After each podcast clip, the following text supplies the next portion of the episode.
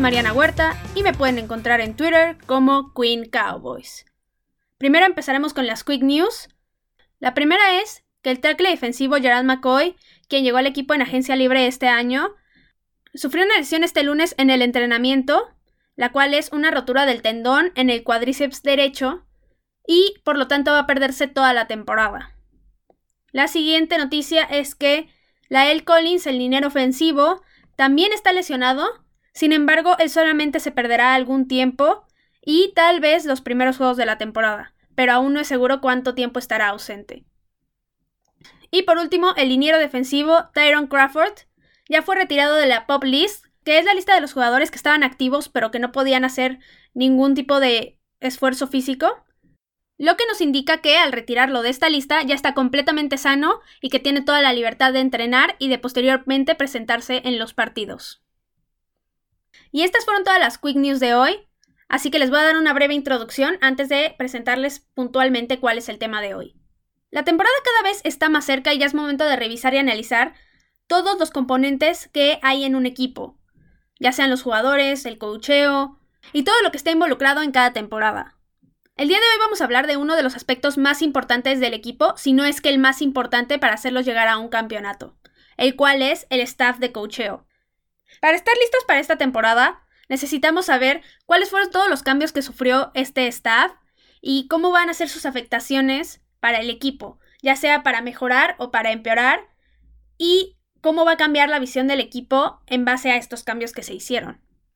Primero vamos a empezar con un análisis solo del cocheo de la temporada anterior, ya que la revisión de la temporada completa como todo un conjunto lo hicimos en el episodio anterior. Si no lo han escuchado, vayan después de este capítulo a verlo, ya que ahí hablamos de todo lo implicado en la temporada anterior y, y de qué fue lo que pasó y cómo afecta a esta temporada 2020.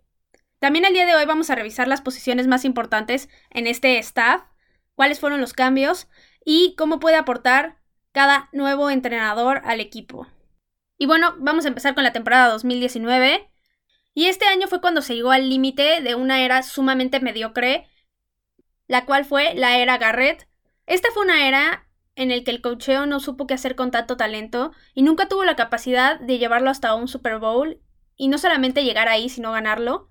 Jason Garrett en lo particular nunca tuvo la capacidad de llevar al equipo al Super Bowl, ya que no tenía la creatividad, la inventiva, el carácter, el liderazgo e incluso el talento suficiente para llevar a un equipo a ser campeón de la NFL. No tenía lo suficiente, punto.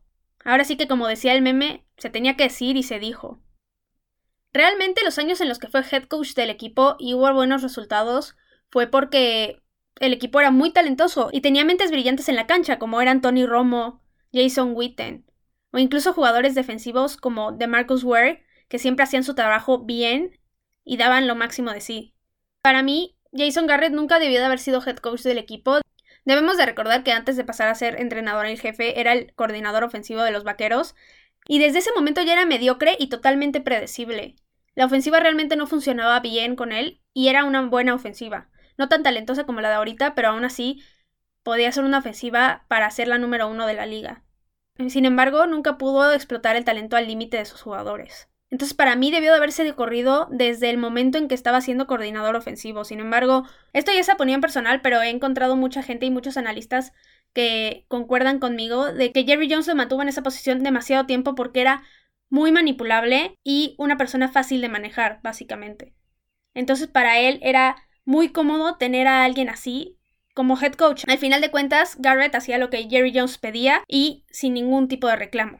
Pero afortunadamente, ya después de 10 años de no lograr nada, de no tener éxito y de ser completamente mediocres, Jones por fin decidió separar a Garrett del equipo, y con esto empezó lo que es para mí una revolución completa en todo el sentido de la palabra en el staff de coacheo.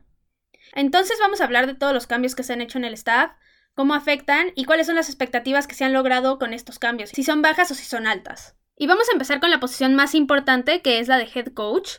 Mucho antes de que Garrett ya no fuera parte del equipo, empezaron a surgir muchísimas especulaciones acerca de quiénes podrían ser los próximos coaches de los vaqueros, quiénes estaban en los candidatos, cuáles eran los que mejor encajaban en el equipo. Hubo muchos nombres colegiales que se nombraron y también entrenadores famosos de la liga. Pero al final de cuentas, Jerry Jones se decidió por Mike McCarthy, quien, sobre todos los candidatos, fue el que resaltó y el que terminó tomando ese puesto. Entonces vamos a ver todos los aspectos por los cuales pudo haber sido el elegido de Jerry Jones y el mejor candidato según él para tomar este puesto tan importante. Primero les voy a decir toda la trayectoria de Mike McCarthy en la NFL. Él llegó a la liga en 1993 a los Kansas City Chiefs como asistente de control de calidad ofensivo. Después pasó a ser el entrenador de corebacks igual de los Kansas City Chiefs en 1995. Luego en 1999 Green Bay lo contrató como coach de corebacks y al año siguiente Nueva Orleans lo contrató como coordinador ofensivo. Después, en 2005, San Francisco lo contrató igualmente en la posición de coordinador ofensivo. Y finalmente, en 2006, llegó a Green Bay como entrenador en jefe y estuvo ahí hasta 2018, cuando el equipo decidió despedirlo. Luego, en 2019, tuvo varias entrevistas con algunos equipos, sin embargo, decidió tomarse un año sabático con la esperanza de volver a entrenar un equipo en 2020.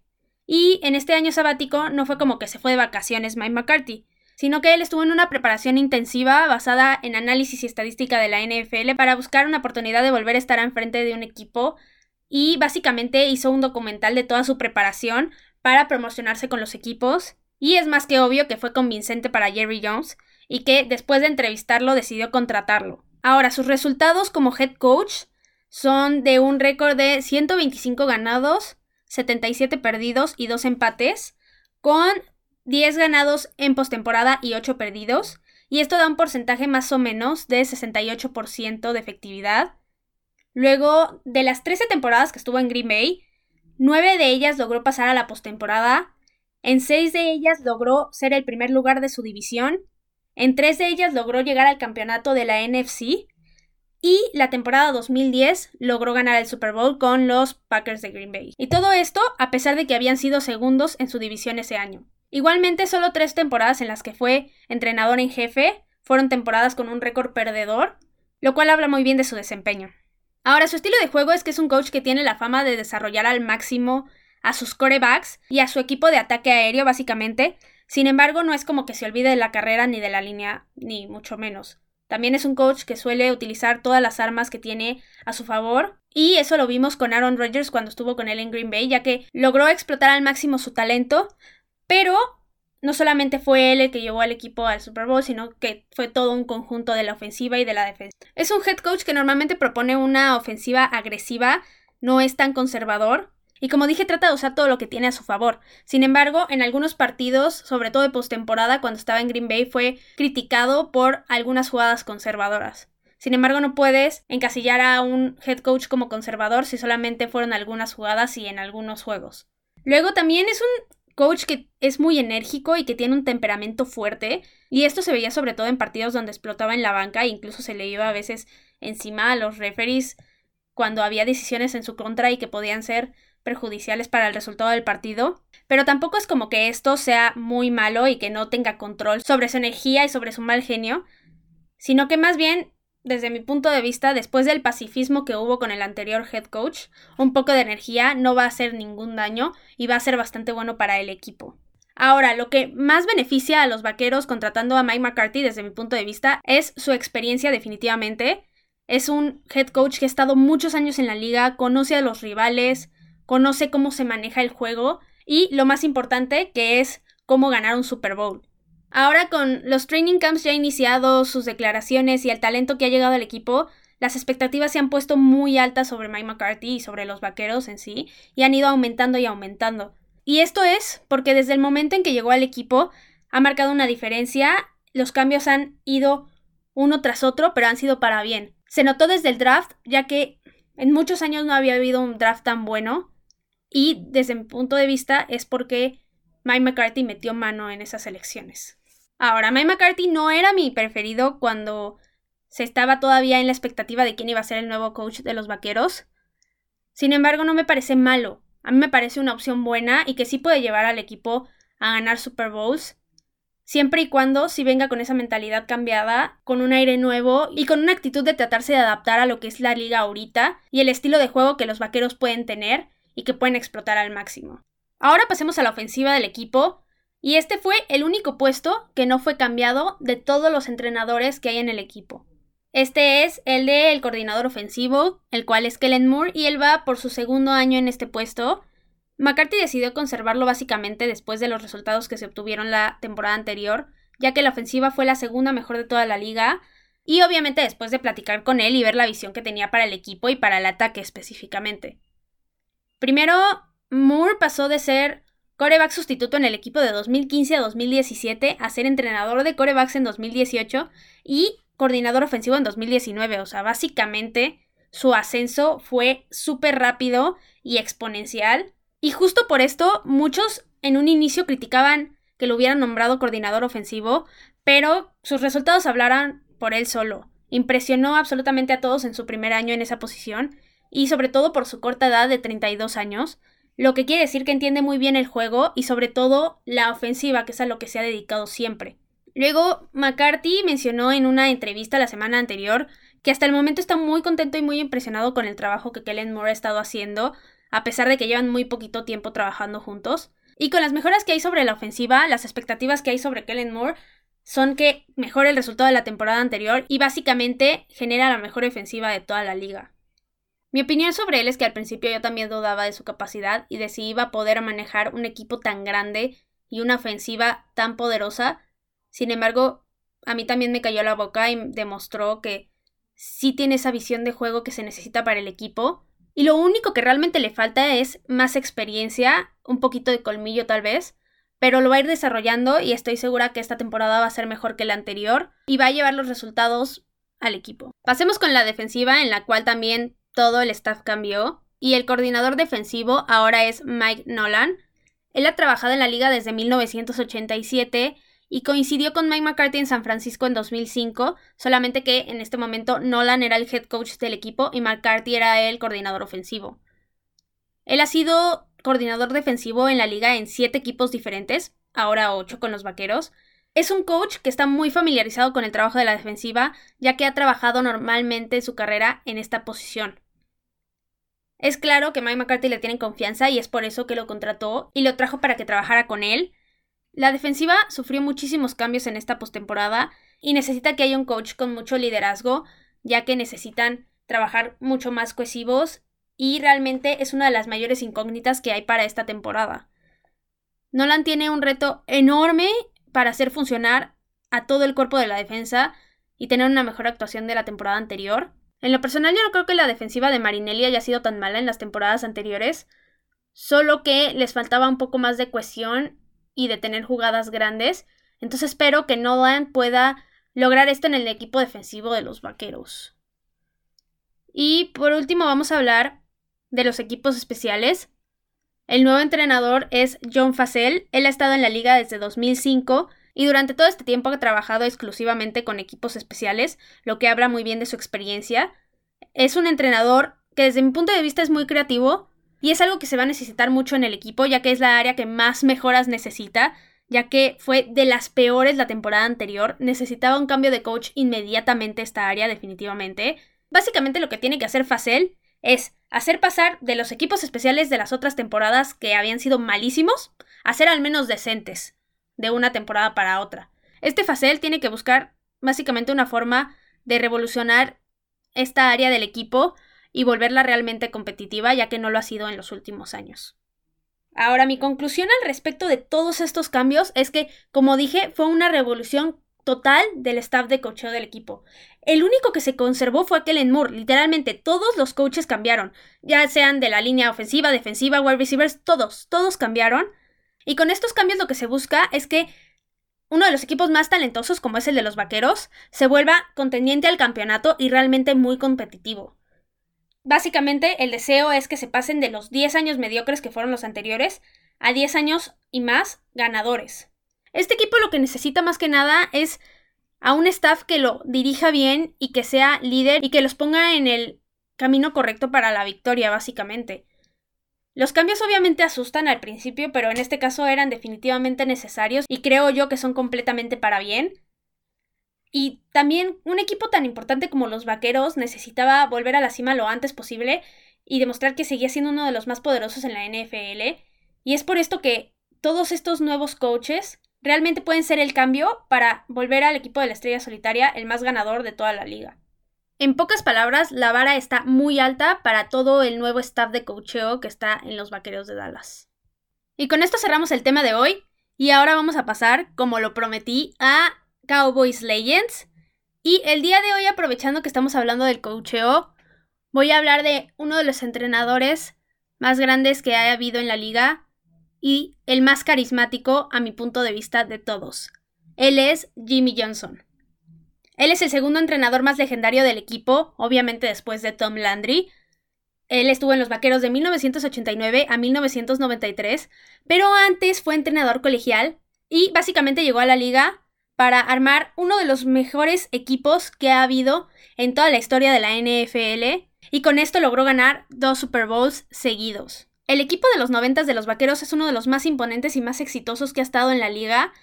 Y básicamente el secreto de Jimmy Johnson para armar este equipo tan lleno de talento fue que al venir del colegial conocía a todos los jugadores talentosos que venían a la liga, no solamente para los Vaqueros, sino de todos los demás equipos.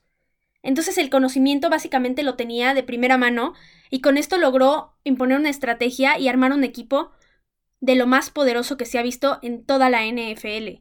Él, después de los dos Super Bowls, lamentablemente el año que sigue dejó de ser parte de los Vaqueros por un malentendido que tuvo con Jerry Jones al perder en el campeonato de conferencia contra San Francisco en un campeonato que también le robaron a los vaqueros, que raro siempre pasa, pero así pasó y tuvo un malentendido con Jerry Jones, el cual había sido su compañero de escuela. Sin embargo, no pudieron llegar a un entendido y terminó dejando el equipo este Jimmy Johnson lo cual es lamentable, pero aún así se logró otro anillo más de Super Bowl al año siguiente, y básicamente se podría decir que ese anillo de Super Bowl es de Jimmy Johnson, porque después de eso el equipo se cayó y ya no pudo volver a ganar y llegar a ese Super Bowl tan deseado. Él tiene un libro que se llama Turning the Fin Around, en el cual habla de por qué tuvo éxito con los vaqueros. Y estaría muy bien que si quieren saber mucho más de cómo fueron estos años de los noventas en el equipo, leyeran este libro, ya así van a tener todo el detalle de cómo es que Jimmy Johnson llevó a este equipo a ser uno de los mejores. También ya les mencioné que una de las razones por las cuales era exitoso es porque venía del colegial, y esto es algo que ya ha pasado en otra ocasión en la NFL y es mucho más actual, cuando vino Jim Harbaugh a dirigir a San Francisco y en el año que llegó del colegial lo llevó en ese año al Super Bowl. No ganó, pero casi lo logra. Y es por esto que para mí cuando se hablaba de los posibles candidatos para el head coaching de los vaqueros, yo prefería a los entrenadores colegiales. Lamentablemente, Jerry Jones no lo vio así y no quiso irse por ese camino que ya había sido exitoso para los vaqueros en el pasado.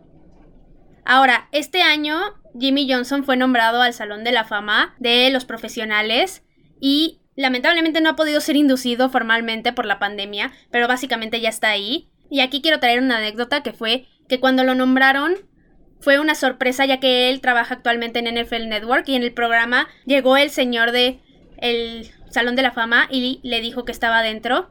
Y después, en el partido del domingo que estaba narrando Troy Aikman, él sale viendo este video y muestran cómo está al borde de las lágrimas cuando se enteró del nombramiento y fue una de las cosas más conmovedoras que yo he visto actualmente. El amor que le tenía a su entrenador es una de las cosas más bonitas que he visto y de lo más humano que también se ha visto en la NFL definitivamente. Era un entrenador, pero sobre todo una persona completamente carismática y que le caía bien a absolutamente todos. Claramente se merecía muchos más años en los Vaqueros. Lamentablemente no fue así, sino quién sabe qué hubiera sido el equipo. Seguramente estaríamos hablando de una dinastía como la de Belichick con los Patriotas.